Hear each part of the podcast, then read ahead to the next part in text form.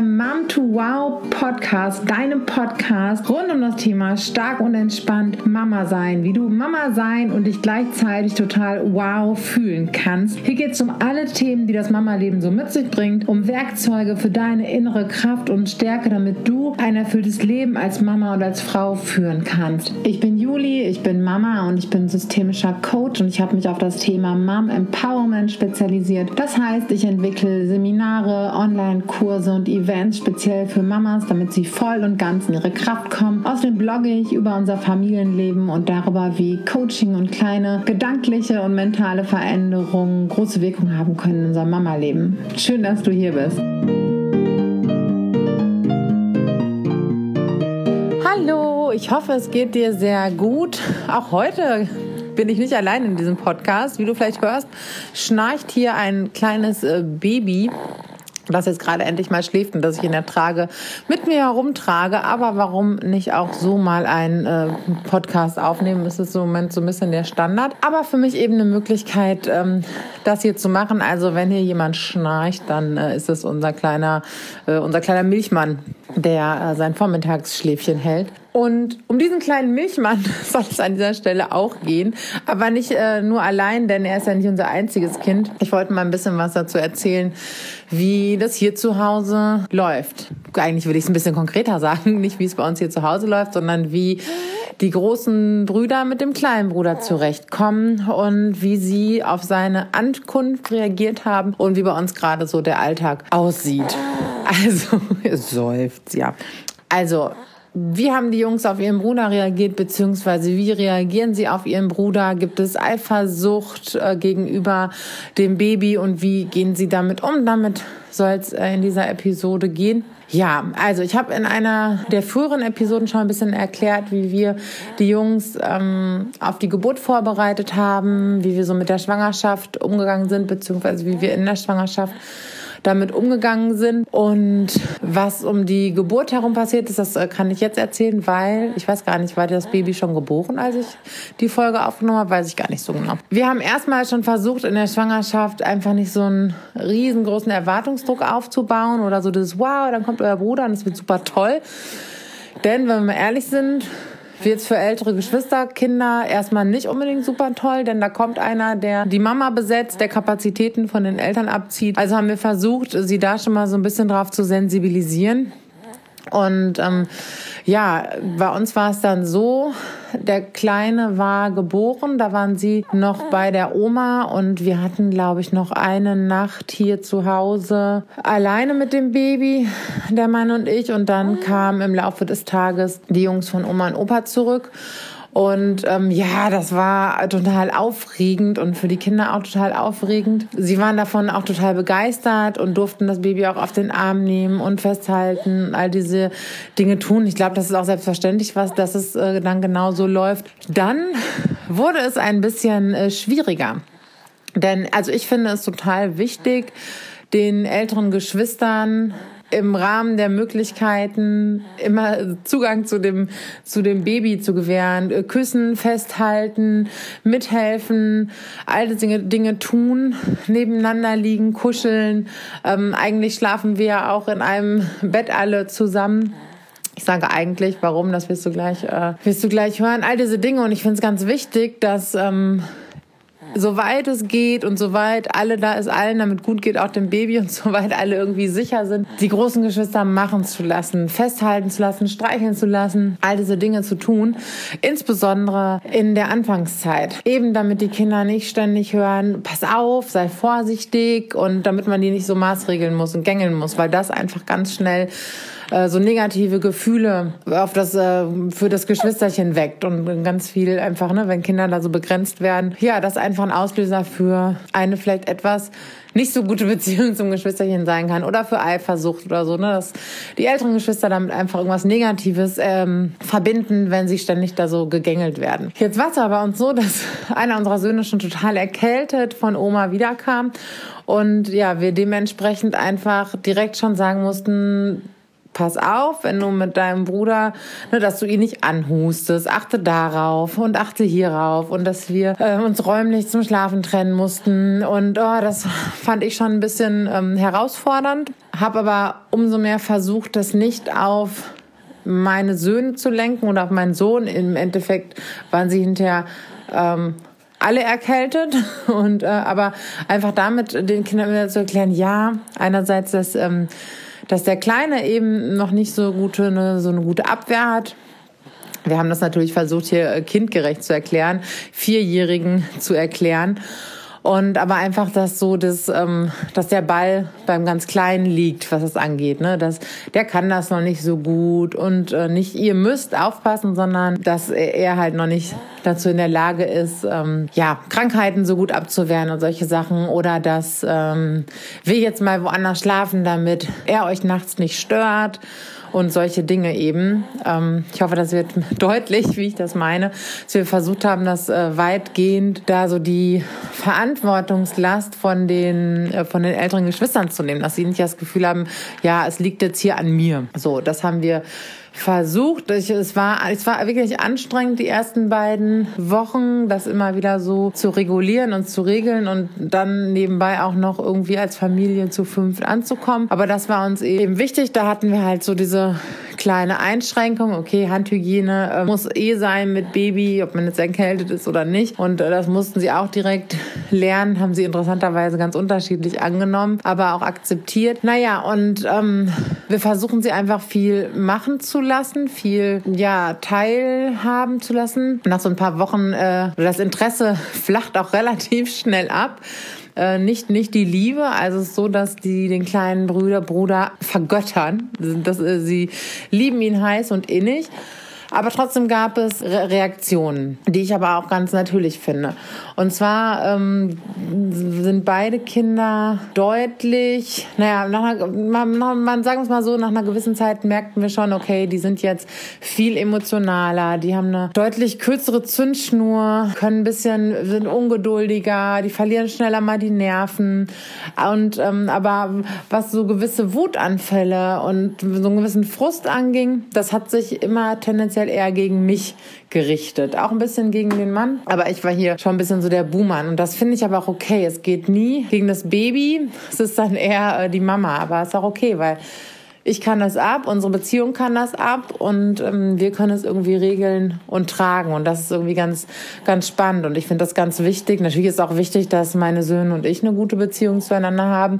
Aber ich finde es auch wichtig, dass die Kinder untereinander gute Beziehungen zueinander haben ähm, die natürlich wachsen dürfen. Aber so hat sich halt der Frust über die Kapazität oder über die, die, die Ressource Mama, die jetzt äh, durch drei geteilt werden muss und nicht nur durch zwei, hat sich bei mir und bei, bei meinem Mann entladen und nicht bei dem Baby. Und ich glaube, dass es einfach ganz gut gelingt, indem man ähm, nicht zu viele Gebote ausspricht. Natürlich, wie gesagt, es soll immer um die Sicherheit gehen, aber es ist schon oft so, dass das Baby hier liegt und ähm, vielleicht äh, an anderer Stelle besser in den Schlaf kommen würde, wenn ich noch mal eben hier und drüber streicheln und da und noch mal knubbeln und ich darf mich da manchmal, ähm, ich darf da manchmal innerlich tief durchatmen und auch mal sagen, ach ja, was soll's. Dann schläft er halt später ein oder ich, der schläft in, in, in der Trage ein und nicht im Bett, wenn er es so nicht schafft, weil es hier vielleicht zu wuselig ist. Aber ich verkneife mir so oft wie möglich zu sagen, lass das, lass deinen Bruder jetzt schlafen, keine Ahnung, ähm, lass ihn jetzt in Ruhe, nein, du kannst ihn jetzt nicht halten, sondern immer zu gucken, äh, dass die Verbindung zwischen den Kindern einfach steht. Und zu gucken, dass es einfach allen gut geht. Klar, wenn es dem Baby mal zu viel wird, meldet sich das Baby ja schnell. Und dann sagt ja auch, guck mal, guck mal in sein Gesicht, das gefällt ihm jetzt, glaube ich, nicht. Und ähm, ich habe einen sehr schönen, ähm, ja, ich habe im Austausch mit einer Leserin, die hat mir was sehr Schönes geschrieben, die hat, die sagt dann, äh, und das habe ich so ein bisschen übernommen, so, oh, jetzt ist aber ein bisschen viel Liebe und ich übernehme mal wieder. Und das einfach so ein bisschen freundlich und spielerisch zu machen. Und letztendlich habe ich mir auch gedacht, es ist ja auch nicht mein Baby. Ich darf es nur lieben und äh, küssen und äh, herzen. Ähm, wir sind ja hier eine Familie. Natürlich, ich gucke, dass es hier dem, dem Baby gut geht, aber die haben ja genau so einen Wunsch und genau so ein, ich sage jetzt mal, Recht darauf, mit dem Baby zu kuscheln und Zeit zu verbringen, wie jeder andere auch, soweit es denn dem Baby damit gut geht. Ähm, genau, aber das ist so, so unser Weg, dass ich weitgehend versuche, sie machen zu lassen. Ähm, einer unserer Söhne redet auch, seitdem der Kleine geboren ist, sehr, ähm, ja, wieder sehr, sehr niedlich oft und sehr babylich. Und ich finde es ganz wichtig, tunlichst zu vermeiden, dann zu sagen, hey, wie redest du denn? Du bist ja kein Baby mehr, weil das einfach sehr kränkend und verletzend sein kann und das alles ein Verhalten ist, das Kinder in, in Verbindung mit der Geburt eines jüngeren Geschwisterchens zeigen. Und ähm, ja, vielleicht braucht mein Sohn dann an der Stelle einfach auch wieder ein bisschen mehr Zuwendung, ein bisschen mehr Kuscheln, ein bisschen mehr umsorgen, wie man das bei dem Baby, wie ich das bei dem Baby selbstverständlich tue. Und ähm, ich muss sagen, mich persönlich nervt es jetzt nicht. Es gibt Eltern, die nervt das total. Bei mir drückt das keinen Hebel und ich kann darauf gut eingehen und ähm, und selbst wenn es mich manchmal nervt, dann versuche ich das wegzuatmen, einfach um meinen Sohn da deswegen nicht zu, zu beschämen und dadurch ja Zündstoff zu liefern. Erstmal, dass er sich herabgewürdigt fühlt und dass irgendwie eine Eifersucht auf das Baby entsteht. Also das war eine Verhaltensweise die, die einer meiner Söhne gezeigt hat, dann ähm, ja eine gewisse Emotionalität, einfach weil es ein Riesenumbruch ist. Das ist so der größte Umbruch unserer, unserer Familie, aber da auch einfach ähm, über viele Dinge ein bisschen mehr hinwegzuschauen und zu sagen so, hey, ist jetzt gerade so und wir warten jetzt mal ein paar Wochen ab, bis sich alles so eingespielt hat und gucken dann einfach mal, ähm, wie es dann so läuft. Und wenn sie dann immer noch so emotional sind, dann gucken wir, an welcher Stelle es sonst so drückt. Und ich weiß es aber auch manchmal gar nicht so leicht auseinanderzuhalten. Ist es jetzt ein Entwicklungsschub? Fühlt sich hier irgendjemand zurückgesetzt? Oder sind die einfach nur müde? Oder keine Ahnung, läuft hier irgendwas eklatant falsch? Es ist ja oft ähm, nicht so einfach herauszufinden, wo gerade so der Hase im Pfeffer liegt. Ähm, genau, deswegen sagen wir manchmal oft, wir beobachten jetzt erstmal ein bisschen, und entscheiden dann, ob wir irgendwelche Dinge anders tun ähm, wollen oder nicht. Und was ich auch wichtig finde, öfter mal zu sagen oder so ein bisschen rumzutricksen, ähm, weil sie ja doch öfter mal warten müssen, ich, äh, weil das Baby jetzt erst gewickelt wird, weil das Baby jetzt erst gestillt wird. Ich kann jetzt gerade nicht, obwohl äh, ich mittlerweile auch stillenderweise durch die Wohnung laufe oder ich stille dann halt ähm, während die Kinder spielen, setze ich mich halt dazu. Aber ich versuche so oft so wie möglich, wenn der Kleine, der ganz Kleine dann, ähm, dann gerade mal schläft oder ruhig ist, zu sagen, so, jetzt musst du mal kurz warten, Baby. Jetzt sind die Großen dran das Baby äh, hat natürlich da überhaupt nicht äh, großartig was mit zu tun, aber um meinen älteren Söhnen zu zeigen, so hey, jetzt wartet das Baby und ihr seid dran oder ich nehme den Kleinen halt mit ins, ins äh, Kinderzimmer zum Spielen oder lese halt vor ähm, und der Kleine ist dabei. Und naja, um eben so wenig wie möglich zu sagen, nee, das geht jetzt nicht, wegen des Babys, um das halt so gering wie möglich zu halten, weil sie hören es ja trotzdem noch oft genug. Und naja, ich alle paar Tage, naja, nicht alle paar Tage, aber ich habe ab und zu mal nachgefragt. Zuletzt gestern habe ich einen meiner Söhne gefragt, sag mal, nervt dich das Baby eigentlich manchmal oder nervt es dich, dass Mama dadurch vielleicht weniger Zeit hat? Und er hat mich angeguckt und gesagt, nö, nö, nö. Gut, ist auch die Frage, wie, inwiefern er das bewusst benennen könnte, das Gefühl schon mit vier. Ich fand es immer wichtig, oder ich finde es wichtig, da immer mal so nachzuhaken und auch gleichzeitig zu sagen, hey, und wenn das mal so ist, dann ist das total okay. Dann darfst du genervt sein und dann finde ich es wichtig, dass du mir, dass du mir das sagst, damit wir gucken können, was wir anders machen können. Und ähm, ja, dass wir darüber einfach so, so im Gespräch bleiben und dass wir ihnen sagen, hey, das ist vollkommen okay, dass dein kleiner Bruder dich mal nervt. Ich meine, der ist, der schreit hier rum, der klaut Zeit, ähm, hey, wen wird das nicht irgendwann nerven? Oder auch wenn der Kleine dann größer ist, ähm, nicht darauf zu pochen, hey, lass ihn jetzt, es ist dein kleiner Bruder, sondern auch wirklich zu gucken, dass ähm, jeder seinen Raum hat und dass die Grenzen einfach ähm, ja geschützt sind, dass der Kleine nicht alles darf und nicht alles äh, umwerfen darf und, ähm, und solche Dinge eben. Ja, also ich muss sagen, dass ähm, die Akzeptanz des, äh, Akzeptanz des Babys bei den Kindern wirklich ähm, ja, großartig ist. Sie lieben ihn heiß und innig. Wir bekommen halt ein bisschen mehr ab, wir Eltern an Emotionalität. Das finde ich aber auch vollkommen okay. Und das erinnert mich immer wieder daran, mir auch immer wieder Zeit für die Großen zu nehmen. Und wenn das nur ein paar Minuten sind, wenn das nur mal ein, hey, ich habe jetzt gerade die Hände frei, ich möchte dich unbedingt drücken, komm, wir tanken uns mal schnell gegenseitig auf. Wenn es das ist oder ähm, ja, ist einfach für mich dann ein Zeichen, das aufzufangen. Ähm, Genau, und nicht so dahin zu lenken, Mann, ihr seid aber die Großen und weil sie sind die großen, die großen Kleinen, aber wir sind auch immer noch ganz klein und äh, nicht irgendwie an sie zu appellieren, dass sie sich in irgendeiner Hinsicht zusammenzureißen ha äh, haben. Und ähm, ja, deswegen so der Alltag zwischen den, äh, zwischen den dreien hat sich wirklich super eingespielt.